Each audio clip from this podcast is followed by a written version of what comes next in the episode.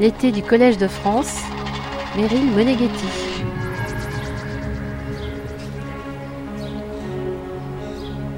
Face aux conjonctures inquiétantes, aux situations critiques, mais aussi face au moment du danger, selon la formule de Walter Benjamin confronté à l'horreur nazie, pourquoi la question du rôle des sciences sociales se pose-t-elle avec insistance s'interroge le sociologue Didier Fassin.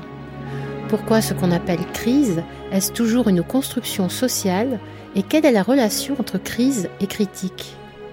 Médecin sociologue et anthropologue, Didier Fassin est professeur de sciences sociales à l'Institut d'études avancées de Princeton et directeur d'études à l'EHESS. Il a été titulaire de la chaire annuelle de santé publique au Collège de France en 2021.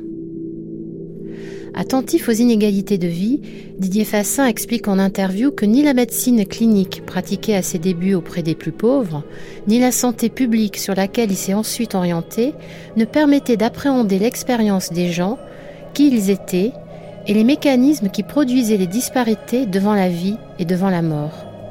Dans les sciences sociales, ce qui m'a passionné, poursuit-il, et qui me passionne toujours, c'est la compréhension en profondeur d'histoires individuelles et de mondes sociaux très différents.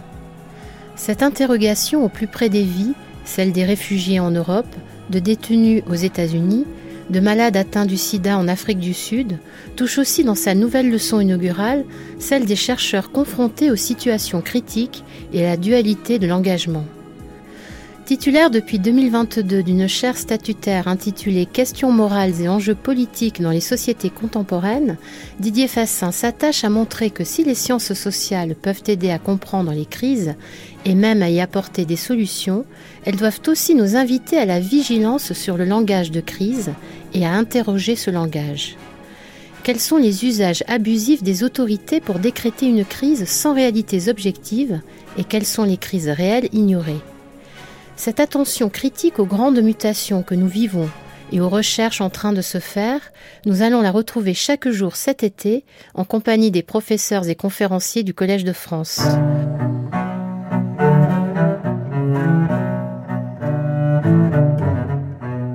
Tout domaine confondu, ces chercheurs, ces créateurs déploient une riche palette d'engagements et d'interrogations bien inspirantes et porteuses. Alors qu'appelle-t-on crise? Nous gagnons le Collège de France le 30 mars 2023 pour la leçon inaugurale de Didier Fassin intitulée Sciences sociales par temps de crise. Monsieur l'administrateur, chers et chers collègues, chers et chers amis, chères familles, mesdames, messieurs, le 25 septembre 1940, Walter Benjamin quittait Banyuls, dans le sud de la France, pour tenter de rejoindre Port-Bou de l'autre côté de la frontière. Grâce à l'aide de l'Institut de recherche sociale de Francfort, qui, pour échapper à la répression nazie, s'était installé à l'Université de Columbia, il venait d'obtenir un visa spécial pour les États-Unis, ainsi qu'une autorisation de transit à travers l'Espagne et le Portugal. Ne lui manquait qu'un visa de sortie dont il savait que le gouvernement de Vichy, nouvellement installé, ne, ne lui fournirait pas. Pour franchir la frontière, il lui fallait donc passer par les Pyrénées.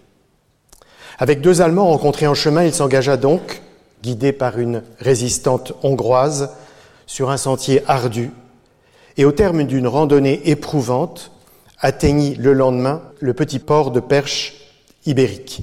À son arrivée, il fut informé par les autorités que la frontière venait d'être fermée et qu'il allait être reconduit en France.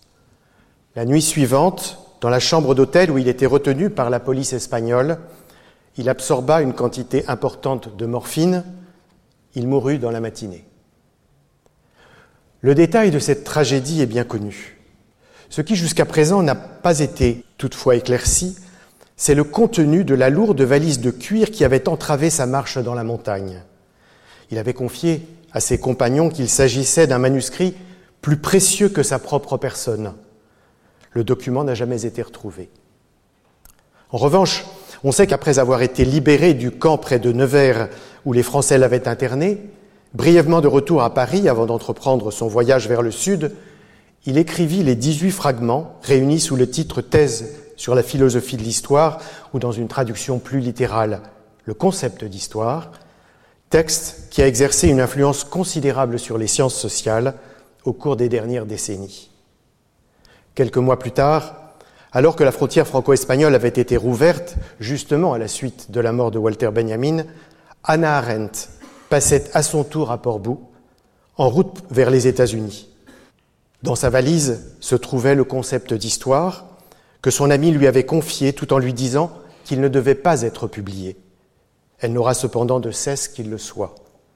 Paradoxe d'ailleurs que ce refus de l'auteur, alors même que le texte manifeste l'urgence et la nécessité de l'écriture, au moment du danger, note-t-il à propos de la façon de dire l'histoire, alors que les armées nazies occupent le sol français et que le pacte germano-soviétique vient d'être signé, le jetant dans un profond désarroi. Affaibli par une maladie cardiaque, se sachant menacé, il lui fallait transmettre ces réflexions dont il affirmait qu'il les portait en lui depuis vingt ans et qu'on a dit être son testament intellectuel. Sa théorie critique de l'histoire est sa réponse à la crise qui est à la fois mondiale et personnelle. Elle met en scène l'étrange vision apocalyptique de l'ange de l'histoire, regardant un passé où s'accumulent des monceaux de ruines, mais irrésistiblement tirés vers un futur auquel il tourne le dos.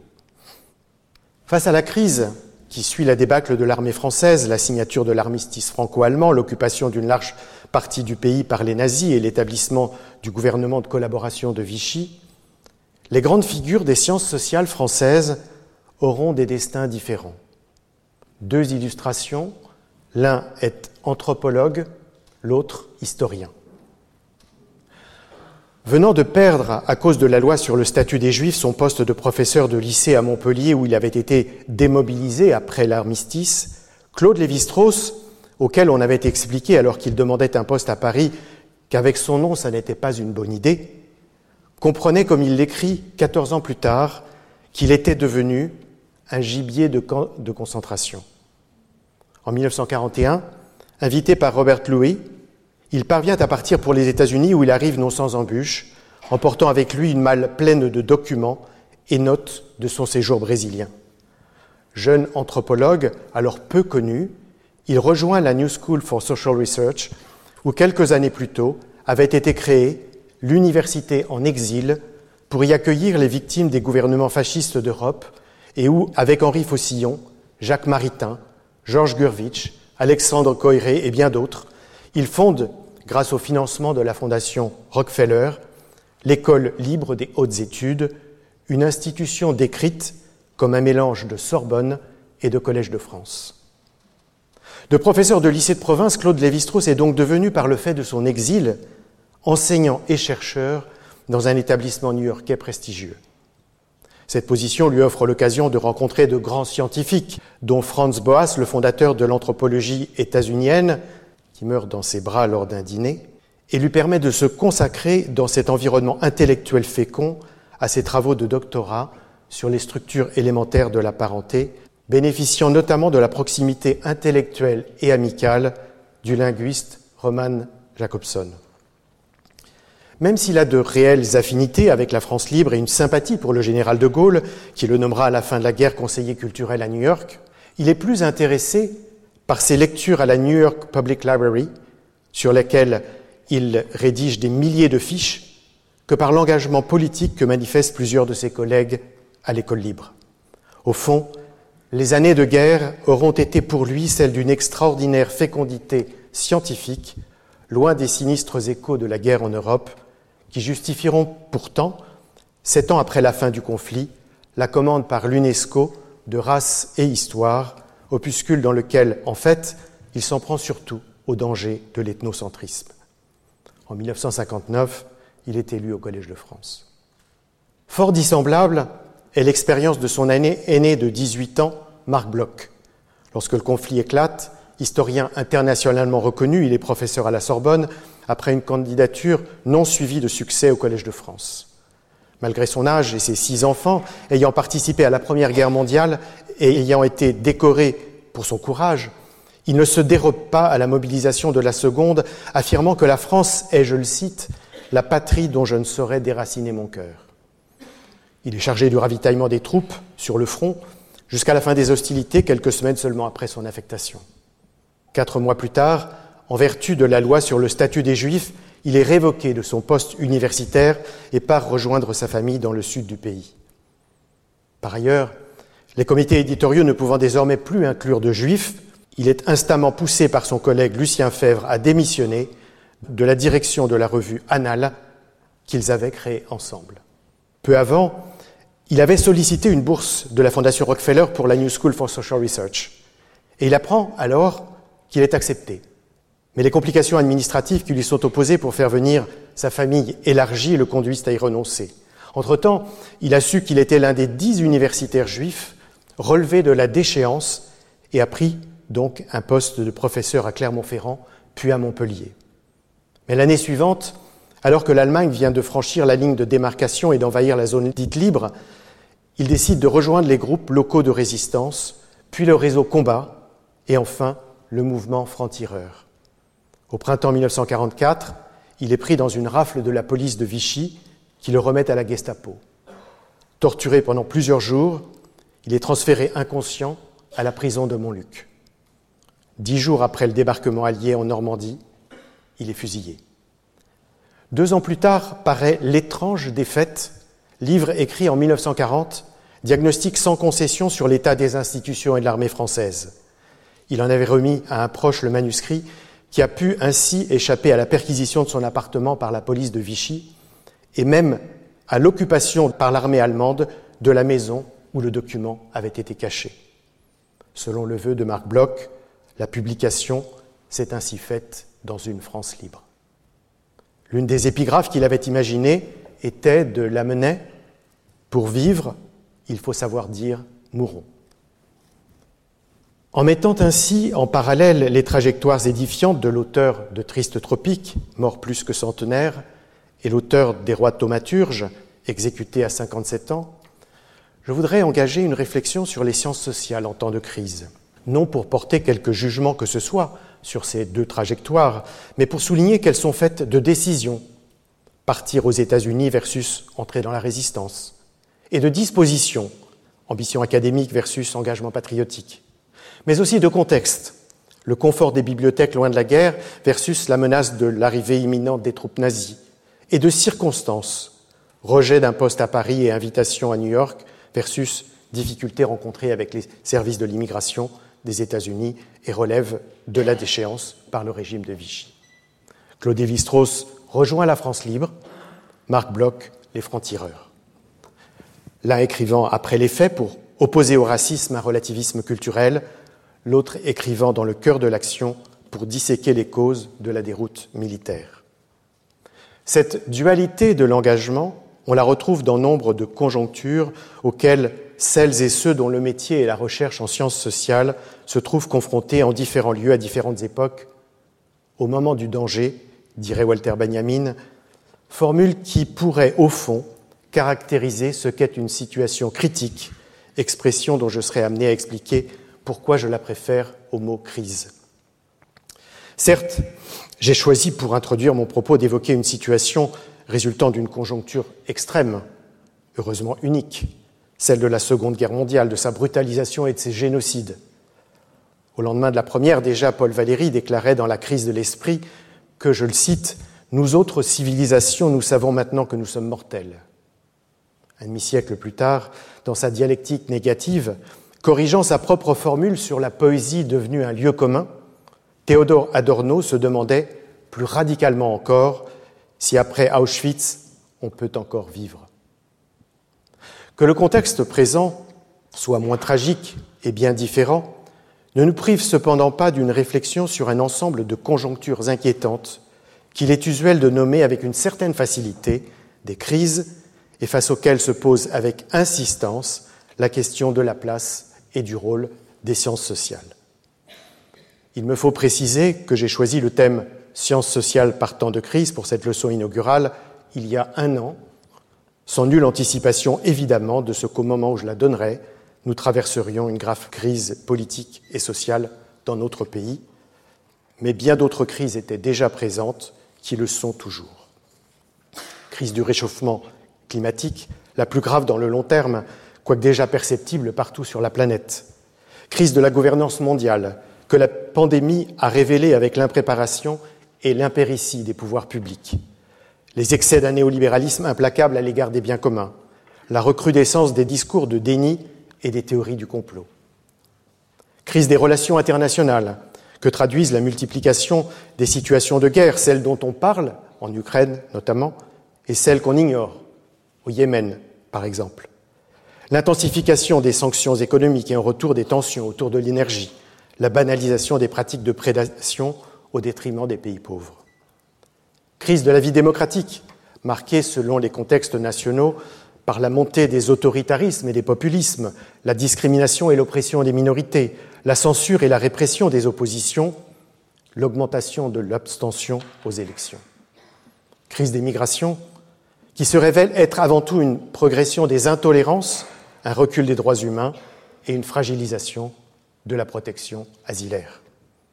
Il est facile de poursuivre l'énumération, mais un tel catalogue éclaire-t-il la compréhension de ce qui est en jeu et de ce que peut être la tâche des sciences sociales?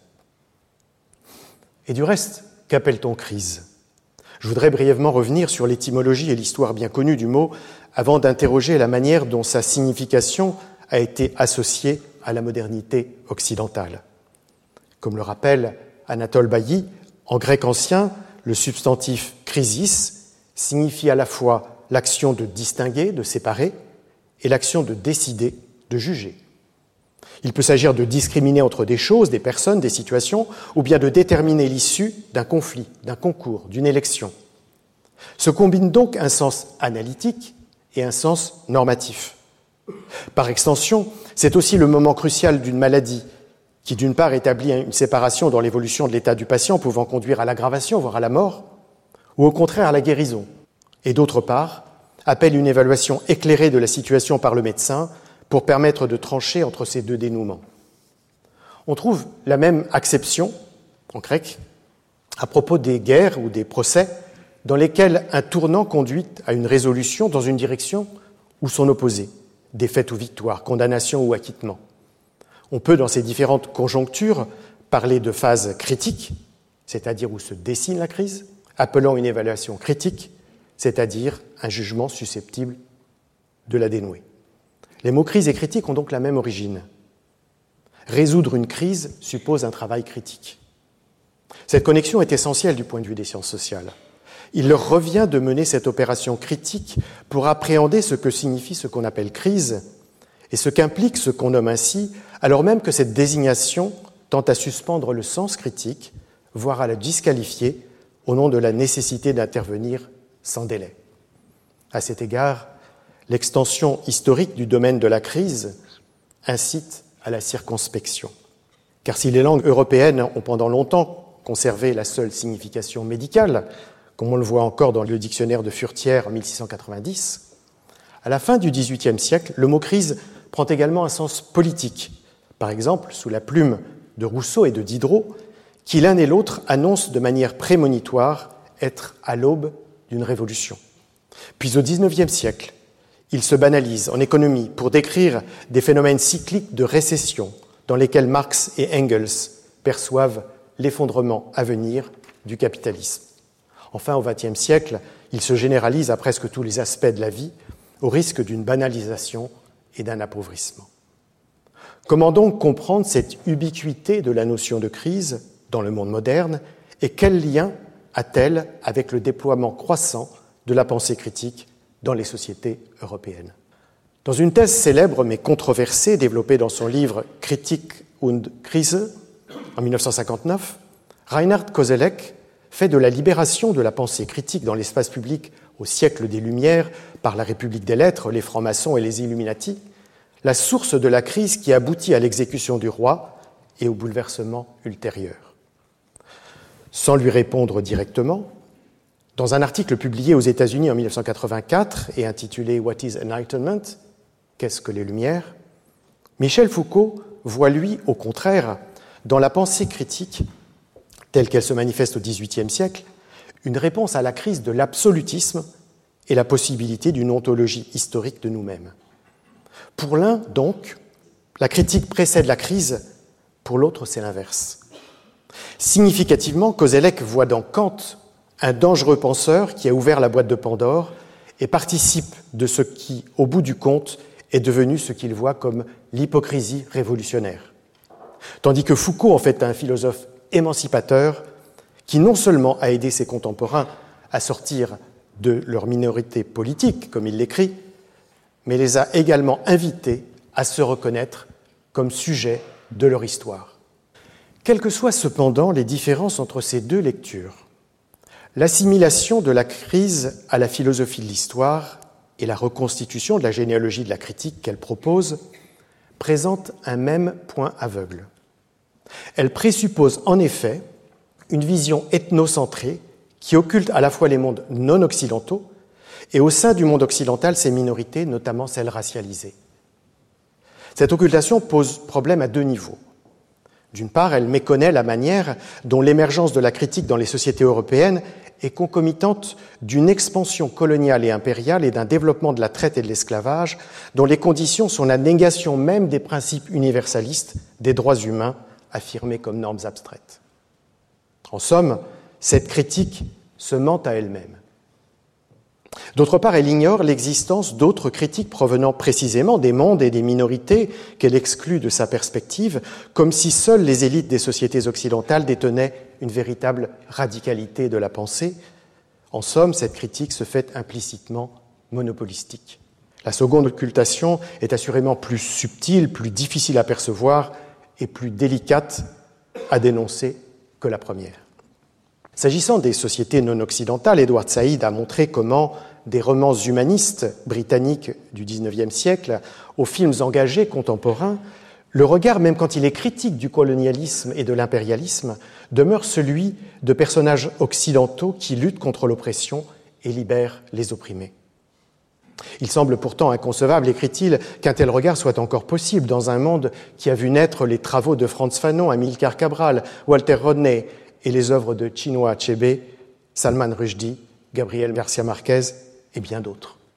On peut ajouter que nous avons aujourd'hui plus que jamais besoin de la critique formulée il y a six décennies par Franz Fanon dans Les damnés de la Terre contre les Cassandres qui, dit-il, en agitant le tiers-monde comme une marée qui menacerait d'engloutir toute l'Europe, nourrissent la violence xénophobe.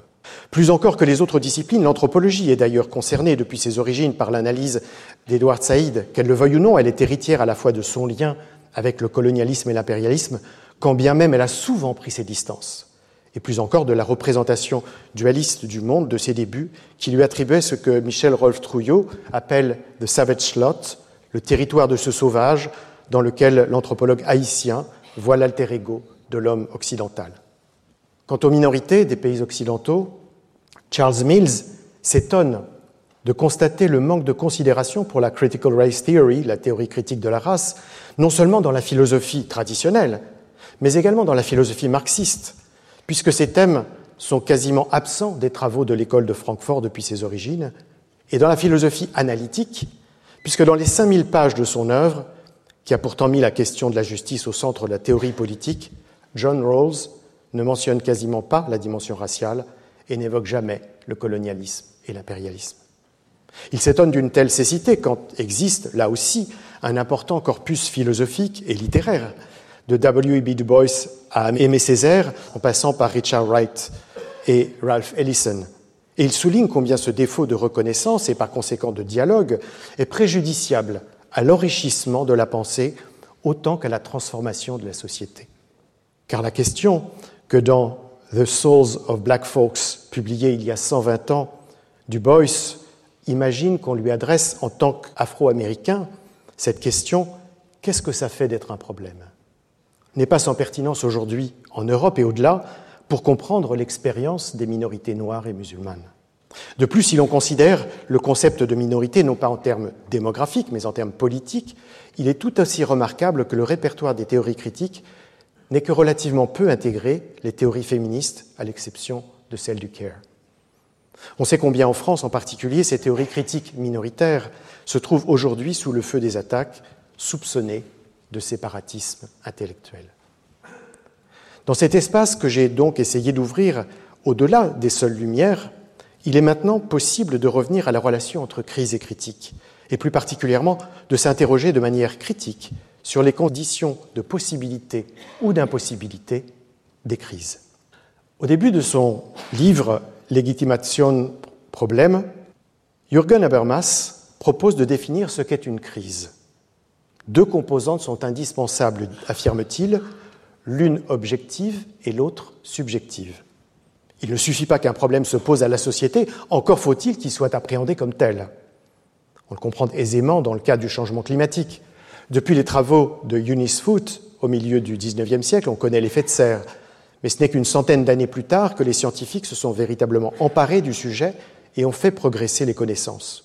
Pour autant, la question du réchauffement de la planète demeurait, comme bien d'autres domaines de la recherche du reste, confidentielle au moins jusqu'à la création en 1988 du GIEC, le groupement d'experts intergouvernemental sur l'évolution du climat, et la tenue du sommet de Rio en 1992. Même alors, le problème et ses conséquences ne semblaient guère perçus par le public et les responsables politiques, d'autant que controverses et dénis en fragilisaient la reconnaissance. Ce n'est que récemment que le changement climatique est devenu un objet à la fois de savoir partagé et de préoccupation commune même s'il demeure des disparités en fonction des pays et des générations. Ce passage de l'objectivation à la subjectivation a supposé une traduction de la science vers l'opinion, grâce à des chiffres et des graphiques, des photos de glaciers en voie de disparition et d'ours isolés sur des icebergs, la mobilisation d'associations de défense de l'environnement et de partis écologistes, l'expérience de phénomènes météorologiques extrêmes. Nombre de situations critiques correspondent ainsi à cette conjonction des deux processus, l'objectivation pouvant précéder la subjectivation ou lui succéder. Mais que se passe-t-il? Lorsqu'il y a dissociation entre les deux phénomènes La subjectivation d'une crise sans son objectivation, ou l'objectivation d'une situation critique sans sa subjectivation. Ces deux situations permettent d'éclairer à la fois les logiques de la crise et l'importance de la critique. Première configuration. Le 10 juin 2018, un navire affrété par l'association SOS Méditerranée, avec à son bord 629 naufragés en provenance d'Afrique subsaharienne, dont 123 mineurs non accompagnés, 11 jeunes enfants et 7 femmes enceintes, se voit refuser l'accès au port italien par le ministre de l'Intérieur, qui avait déclaré quelques jours plus tôt ne pas vouloir que son pays devienne, je le cite, le camp de réfugiés de l'Europe. C'est là un nouvel épisode de la récente criminalisation des organisations de sauvetage en mer.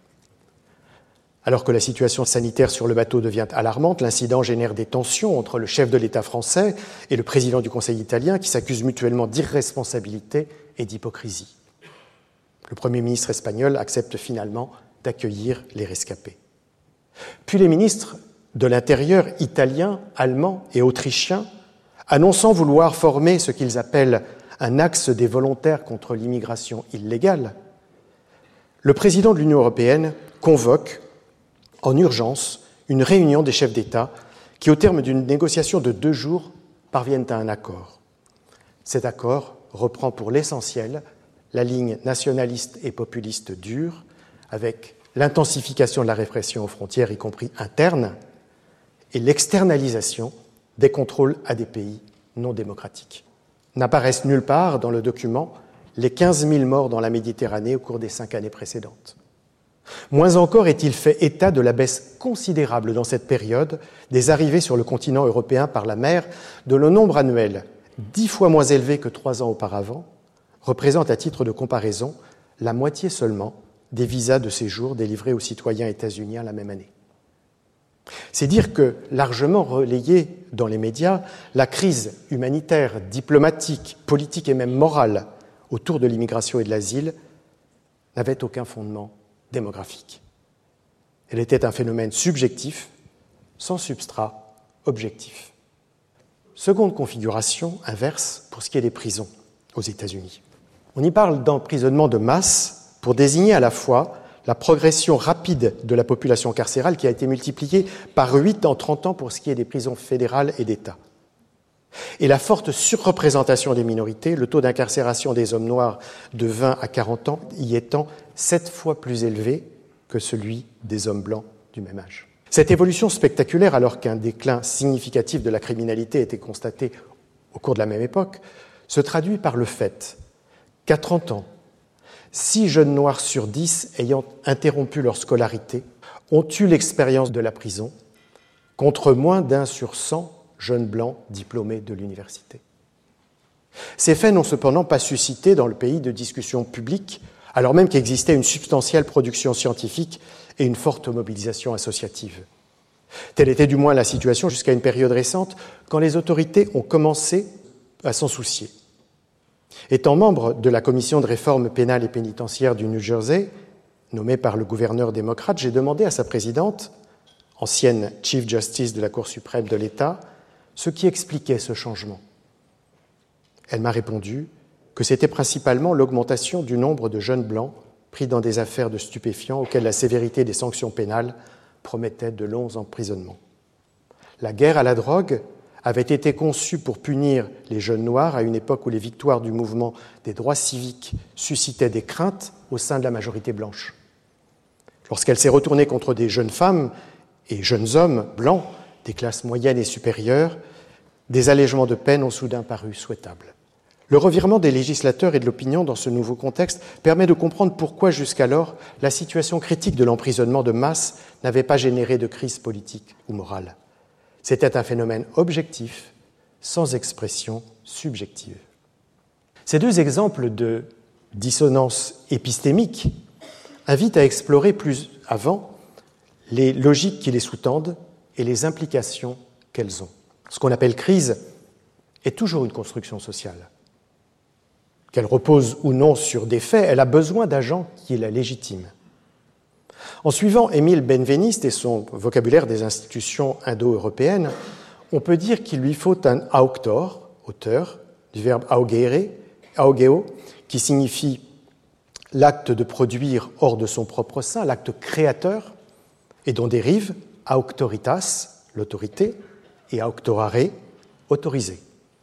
Ces deux derniers termes se situent en quelque sorte l'un en amont, l'autre en aval de la construction sociale de la crise. L'autorité est du côté de la cause, ce qui permet que la crise soit. L'autorisation est du côté des effets, ce que permet la crise une fois qu'elle est nommée. Reprenons les deux exemples évoqués pour illustrer cette double logique. Alors qu'en 2015, l'Union européenne semblait mise en péril par la présence sur son sol d'un million de demandeurs d'asile, ce qui ne représentait pourtant que deux millièmes de sa population, l'Afrique du Sud, où je conduisais une enquête sur ce thème, en dénombrait au moins autant, avec une démographie pourtant dix fois plus modeste.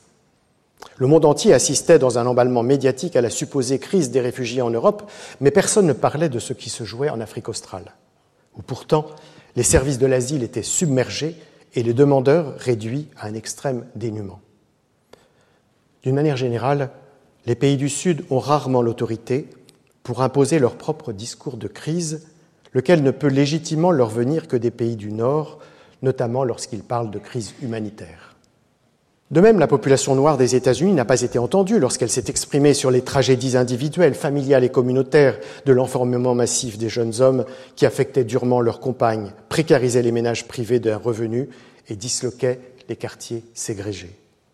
Ce n'est qu'une fois que la jeunesse blanche touchée par l'épidémie d'addiction s'est trouvée elle aussi exposés à un sort semblable, que la situation critique a été reconnue pour ce qu'elle était. Les parents, dont certains étaient des magistrats, des politiciens, des chefs d'entreprise ou tout simplement des électeurs, disposaient de l'autorité qui avait manqué aux habitants des quartiers pauvres et stigmatisés, dont les résidents exercent d'autant moins leur droit de vote que les prisonniers, et pour une large part les anciens prisonniers, en sont privés. Pour les sciences sociales, une critique de la crise consiste donc, d'une part, à mettre en cause les usages abusifs de l'autorité, pour décréter des crises sans réalité objective, comme le font nombre de responsables politiques à propos des exilés en Europe, et d'autre part, à identifier ces privations d'autorité qui conduisent à ce que des situations critiques, celles de demandeurs d'asile en Afrique du Sud ou des minorités incarcérées aux États-Unis, ne soient pas reconnues. Non pour parler à la place des groupes concernés, ni pour s'en faire les porte-paroles, ce qui reviendrait à les priver une seconde fois de cette autorité, mais en faisant mieux entendre leur voix. La désignation d'une situation comme crise ou sa dénégation n'est cependant pas neutre. elle produit des effets, elle autorise. La crise provoquée par le ministère de l'Intérieur italien, le ministre intérieur de l'italien et ses collègues, a pour conséquence un durcissement des politiques de contrôle des frontières et d'octroi de protection, une augmentation des risques encourus par les exilés en mer et en montagne, et une normalisation des mauvais traitements qui leur sont infligés par les polices, les militaires et les milices, comme le montrent les récits que j'ai recueillis à Briançon et à Calais. À l'inverse, l'absence de reconnaissance de la crise de l'incarcération de masse aux États-Unis a longtemps évité tout questionnement public d'un système pénal qui aggrave les inégalités socio-économiques et ethno-raciales et d'un dispositif pénitentiaire qui a renoncé à travailler à la réhabilitation et à la réintégration des détenus. Le prix à payer en a été, pour les milieux populaires et les minorités noires en particulier, un harcèlement par la police, des pratiques prédatrices des municipalités, des séjours multiples et prolongés en prison, des conditions de détention insalubres et violentes, et finalement des trajectoires de vie bouleversées dans l'indifférence de la société jusqu'aux morts récentes de Michael Brown et George Floyd et aux mobilisations de la coalition réunie sous le nom de Movement for Black Lives. Pour les sciences sociales, une autre forme de critique de la crise consiste donc à analyser ce que sa reconnaissance ou son déni autorise, ou au contraire entrave, voire censure, les enjeux de pouvoir et les logiques structurelles qu'elle révèle ou qu'elle masque, les stratégies que déploient les agents qui détiennent cette autorité pour imposer leur vocabulaire et leur interprétation des faits, et les tactiques par lesquelles celles et ceux qui en sont dépourvus tentent d'y résister. Dans les leçons de la crise, et texte écrit en 1917 dans un contexte révolutionnaire, Lénine observait c'est la grande signification de toutes les crises qu'elles rendent manifeste ce qui est caché.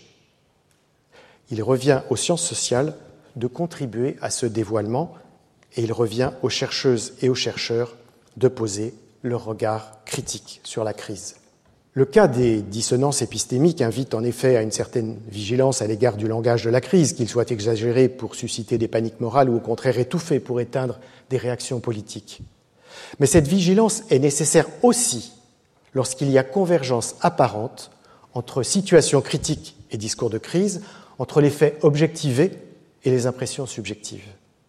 En effet, parler de crise, c'est produire à la fois une affectivité et une temporalité particulière qui ont pour effet de produire du consensus autour d'une forme plus ou moins ouverte de décisionnisme. L'affectivité, le plus souvent en cause dans la crise, est la peur, souvent peur de l'autre, manifestants, migrants, gens du voyage, qui sert à justifier des politiques sécuritaires et autoritaires. Mais d'autres affects peuvent être mobilisés, notamment l'empathie, comme dans le cas de crises qualifiées d'humanitaires, comme au Soudan. La temporalité est généralement celle de l'urgence, qui se caractérise par une accélération de l'écoulement du temps.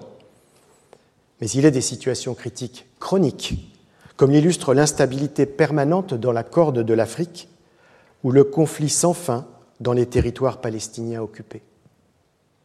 Le sentiment de peur et le sens de l'urgence que suscite la crise, ou plutôt le recours au vocabulaire de la crise, fondent un consentement large aux logiques d'exception, imposent sa nécessité aux responsables politiques et justifient de passer outre les procédures habituelles, qu'elles soient législatives, judiciaires ou administratives.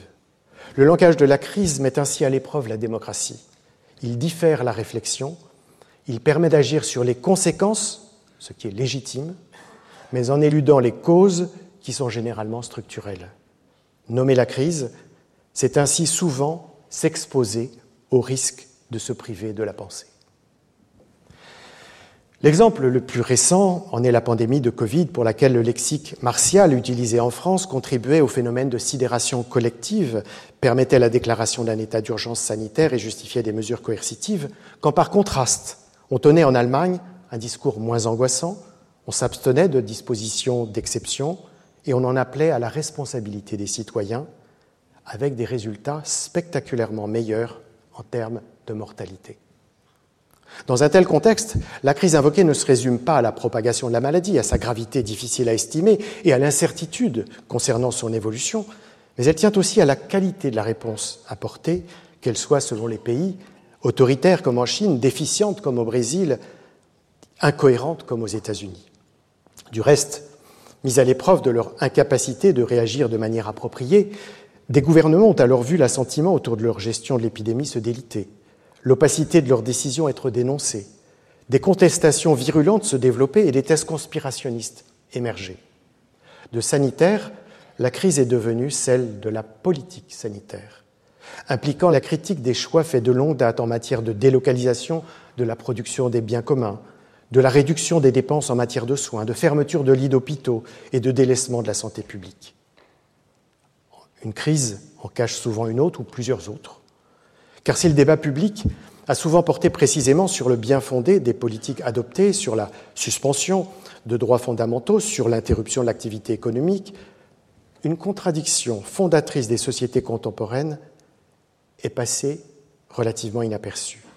C'est le fait qu'au moment même où plus que jamais dans l'histoire, la question de la protection de la vie humaine, y compris aux âges avancés, est devenue centrale au point de justifier des mesures liberticides et coûteuses. Des populations marginales ou exclues ont échappé à ces logiques bienveillantes. C'est le cas des exilés et des prisonniers auprès desquels j'ai conduit des enquêtes à la fin du premier confinement. Si, à la différence de ce qui a été observé aux États-Unis, ces catégories ont bénéficié en France d'une certaine attention pendant ce confinement, avec une mise à l'abri d'une partie des étrangers les plus fragiles dans des hébergements publics et une diminution significative de la démographie carcérale, cette attention a été de courte durée. Dès l'été 2020, le retour des exilés à la rue sous détente et l'intensification des condamnations à la prison rappelaient brutalement l'inégalité de la valeur des vies. Le parallèle a été fait à juste titre par Bruno Latour entre la pandémie de Covid qui a généré dans une grande partie du monde une réponse forte, qu'on la juge ou non adaptée, et le réchauffement de la planète qui continue de donner lieu à des atermoiements et des ajournements. C'est que, quoique bien plus préoccupant, le dérèglement climatique, qui affecte moins les pays riches que les pays pauvres, ne suscite pas le même sentiment de peur et le même sens de l'urgence. Le Covid était là, imprévu, soudain. Le changement climatique est, lui, attendu, progressif. Ses effets les plus graves sont différés. On n'envisage pas de mettre en œuvre à son sujet des mesures d'exception. Probablement cette pusillanimité tient au fait que les choix qu'il suppose et les sacrifices qu'il impose sont bien plus audacieux que ne l'était un confinement de quelques mois. Face aux situations critiques, le travail critique est donc crucial, mais son positionnement est complexe. À une extrémité du spectre, l'expertise des sciences sociales peut être sollicitée par les autorités ou par d'autres acteurs, tels que des organisations de droits humains, des syndicats, des partis, des entreprises. À l'autre extrémité, la chercheuse ou le chercheur peuvent vouloir dénoncer des problèmes de divers ordres qu'ils rencontrent, de l'injustice à la corruption, de la violence des institutions, au racisme de leurs agents. Entre les deux, ce sont 50 nuances d'autonomie de la recherche et d'engagement de celles et ceux qui la conduisent.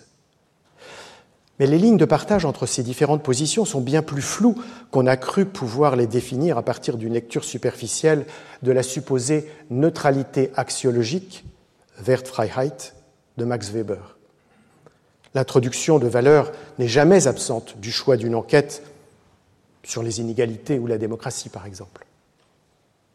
Même lorsqu'il est moins évident, il est donc essentiel de mettre ouvertement en question ce que Charles Wright Mills, dans l'imagination sociologique, appelle, je le cite, le jugement implicite en morale et en politique. La réflexivité épistémologique a donc des implications déontologiques. Le cas de Pierre Bourdieu et Abdelmalek Sayad au moment de la guerre de libération de l'Algérie qu'a reconstitué Amin Pérez est à cet égard riche d'enseignements. En 1958, après la bataille d'Alger et dans le contexte du putsch du 13 mai, le premier, à la fin de son service militaire, passé au sein du gouvernement général et occupé à développer ses connaissances sur la société algérienne et sur la sociologie états-unienne, décide de rester en Algérie avec un poste d'assistant à l'université d'Alger. Tandis que le second, son cadet de trois ans, y reprend des études commencées à Toulouse mais interrompues par son retour en Kabylie pour participer à ce qui se joue dans sa région natale. L'un initie l'autre à la sociologie, tandis qu'en retour, l'étudiant familiarise l'enseignant à la résistance algérienne dans laquelle il est engagé.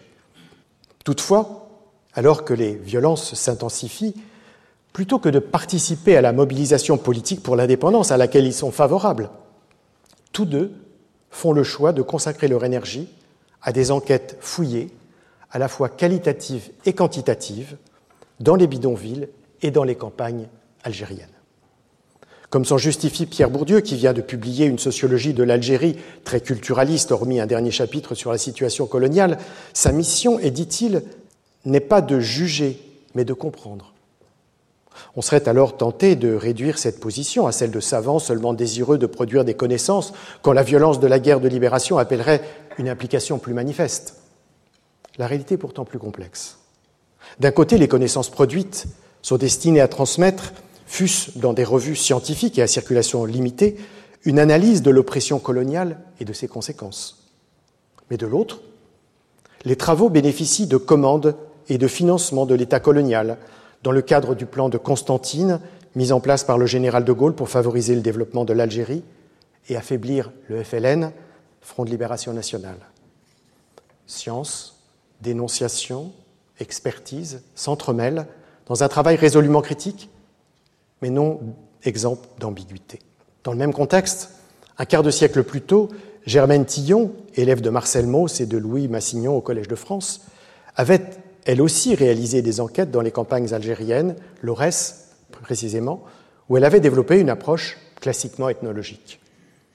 Bien différent est, dix ans après sa libération du camp de Ravensbrück, où elle avait été enfermée pour ses activités dans la résistance, son retour en Algérie, d'abord brièvement en tant que chercheuse, puis comme membre du cabinet du gouverneur Jacques Soustel, partisan de l'Algérie française, qui lui permet de concevoir un projet de centres sociaux, ensuite en tant que médiatrice entre le gouvernement français et le FLN, enfin comme autrice d'un essai sur les ravages de la colonisation intitulé L'Algérie en 1957.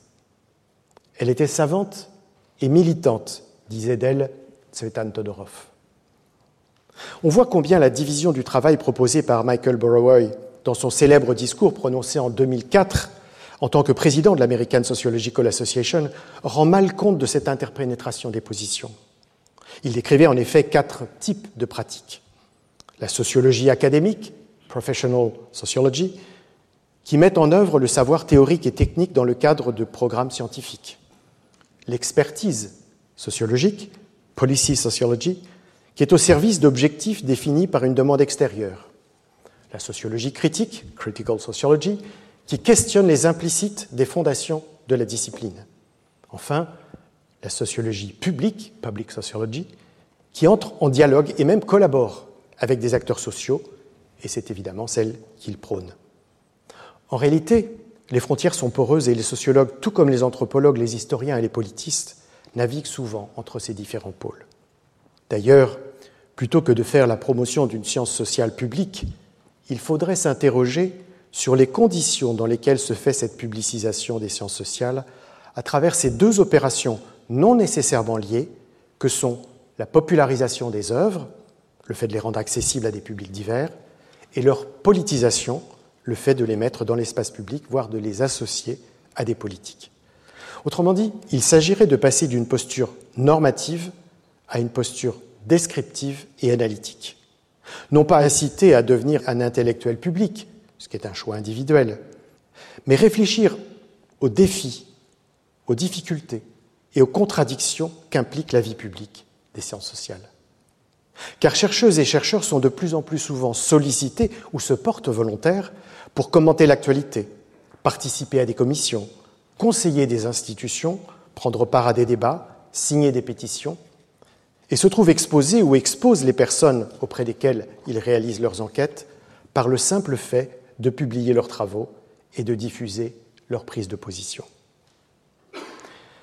L'étude de cette vie publique devrait donc être considérée comme partie intégrante de la recherche pour ce qu'elle révèle non seulement de ce qui se joue dans la manière d'intervenir face à des publics multiples, mais aussi de comment l'espace public réagit face à ces savoirs. On sait par exemple qu'en France et aux États-Unis, des responsables gouvernementaux de tous bords s'en sont pris aux chercheuses et aux chercheurs en sciences sociales, les uns assimilant leurs analyses des phénomènes de déviance à de supposées excuses sociologiques, les autres disqualifiant leurs recherches sur les discriminations raciales, les stigmatisations religieuses et les études de genre. De manière bien plus préoccupante, sous les régimes autoritaires, chercheuses et chercheurs sont durement réprimés, telle la sociologue Pinar Selek, qui a conduit des enquêtes sur les Kurdes et dont un nouveau procès pour terrorisme s'ouvre en Turquie. L'anthropologue Fariba Abdelha, récemment libéré après une longue incarcération en Iran. Le juriste Ilham Toti, condamné à la prison à vie en Chine pour ses travaux sur les Ouïghours et bien d'autres. Répression qui a pu aller dans un passé récent jusqu'à l'assassinat de Myrna McChang pour ses recherches sur l'oppression des Mayas au Guatemala et au supplice de Giulio Regeni pour ses enquêtes sur le syndicalisme indépendant en Égypte. Dans ces contextes, l'autocensure prévale souvent, à moins que les autrices et les auteurs ne parviennent à développer un double langage permettant à leurs audiences de lire entre les lignes, comme l'écrit Léo Strauss à propos d'œuvres d'Ibn Rushd, de Maïmonide et de Spinoza.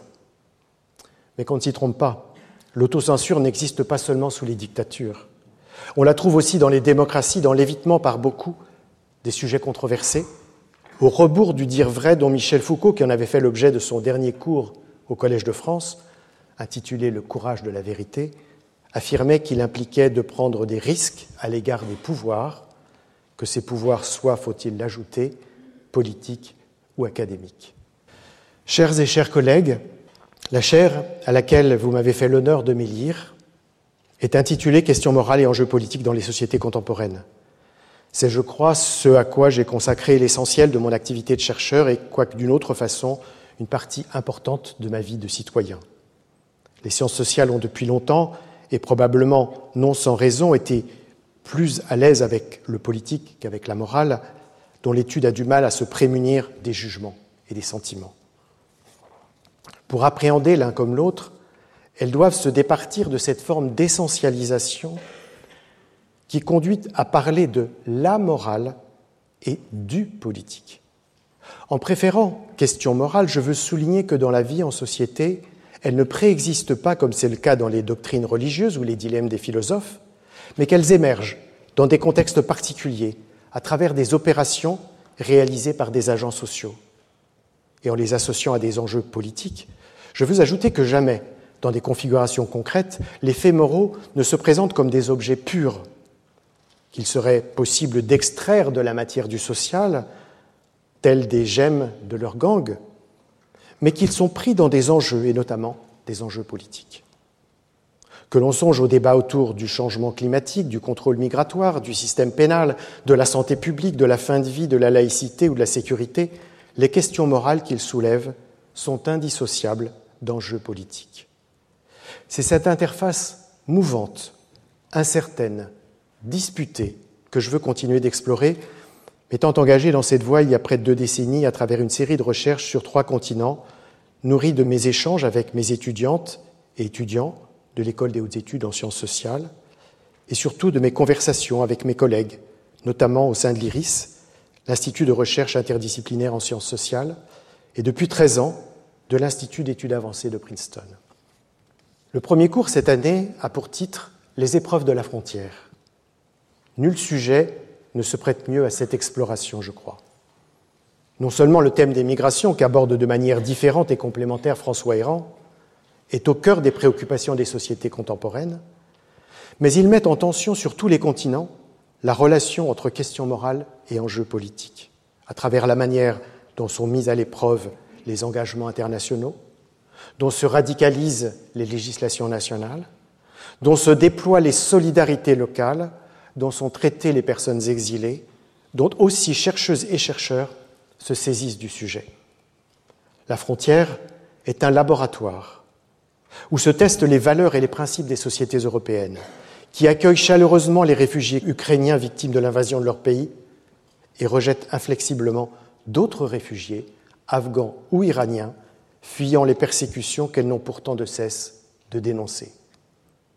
Un laboratoire où sont auscultées les limites de la démocratie et de l'humanité que le journaliste kurde Beroud Bochani, demandeur d'asile illégalement enfermé pendant six ans dans des conditions indignes par le pouvoir australien sur l'île de Manus en Papouasie-Nouvelle-Guinée, a interrogé en adressant secrètement pendant plusieurs années à un ami par WhatsApp de minuscules fragments de texte en prose et en vers qui disent l'horreur quotidienne de la prison, fragments ultérieurement rassemblés dans un livre intitulé No Friend but the Mountains, d'après un proverbe kurde qui signifie la solitude de celui qu'on a trahi, abandonné. Le cours de cette première année s'appuie sur une enquête ethnographique au long cours, réalisée avec la sociologue Anne-Claire de Fossé, à la frontière entre l'Italie et la France, dans les Alpes. Enquête dans laquelle nous accordons la même attention aux personnes exilées, aux volontaires qui les assistent, aux forces de l'ordre qui s'opposent aux unes et aux autres, et aux multiples institutions publiques parties prenantes de cette scène emblématique des désordres du monde. Enquête dans laquelle chaque passage d'exilé contournant le col de Montgenèvre dans l'espoir d'atteindre Briançon m'évoque celui tragique, il y a 83 ans, de Walter Benjamin sous le putsch de Keroch dans les Pyrénées pour rallier Portbou. Au début de cette leçon, J'évoquais deux grandes figures de la vie scientifique française pendant la Seconde Guerre mondiale, dont l'un avait quitté la France pour se réfugier aux États-Unis afin d'y poursuivre ses travaux anthropologiques, l'autre étant resté en France après avoir été tenté par les États-Unis, mais faisant le choix finalement de s'engager par ses écrits et son action. Je n'aurais pas l'immodestie d'établir un parallèle avec ma propre histoire et il serait indécent de faire une comparaison entre le contexte présent et celui qui prévalait dans les années 1940.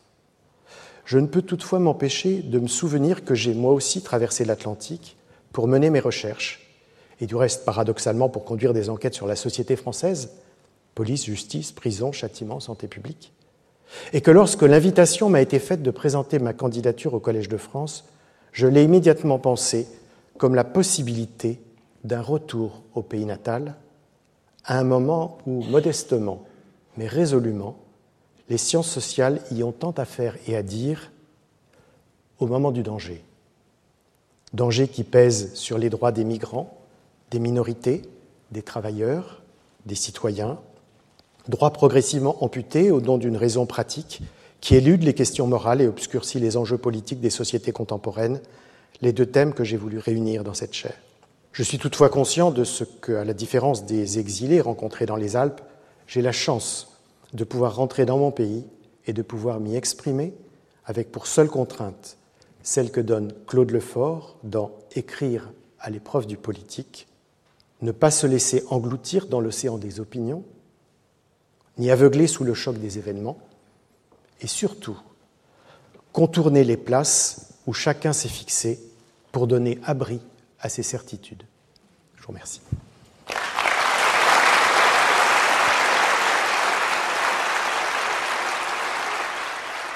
Le Collège de France et France Culture vous ont présenté le sociologue Didier Fassin, sa leçon inaugurale intitulée Sciences sociales par temps de crise. Sur les sites de France Culture et du Collège de France, vous retrouverez toutes les informations autour de cette diffusion, la bibliographie, la vidéo, ainsi que l'ensemble des cours de Didier Fassin.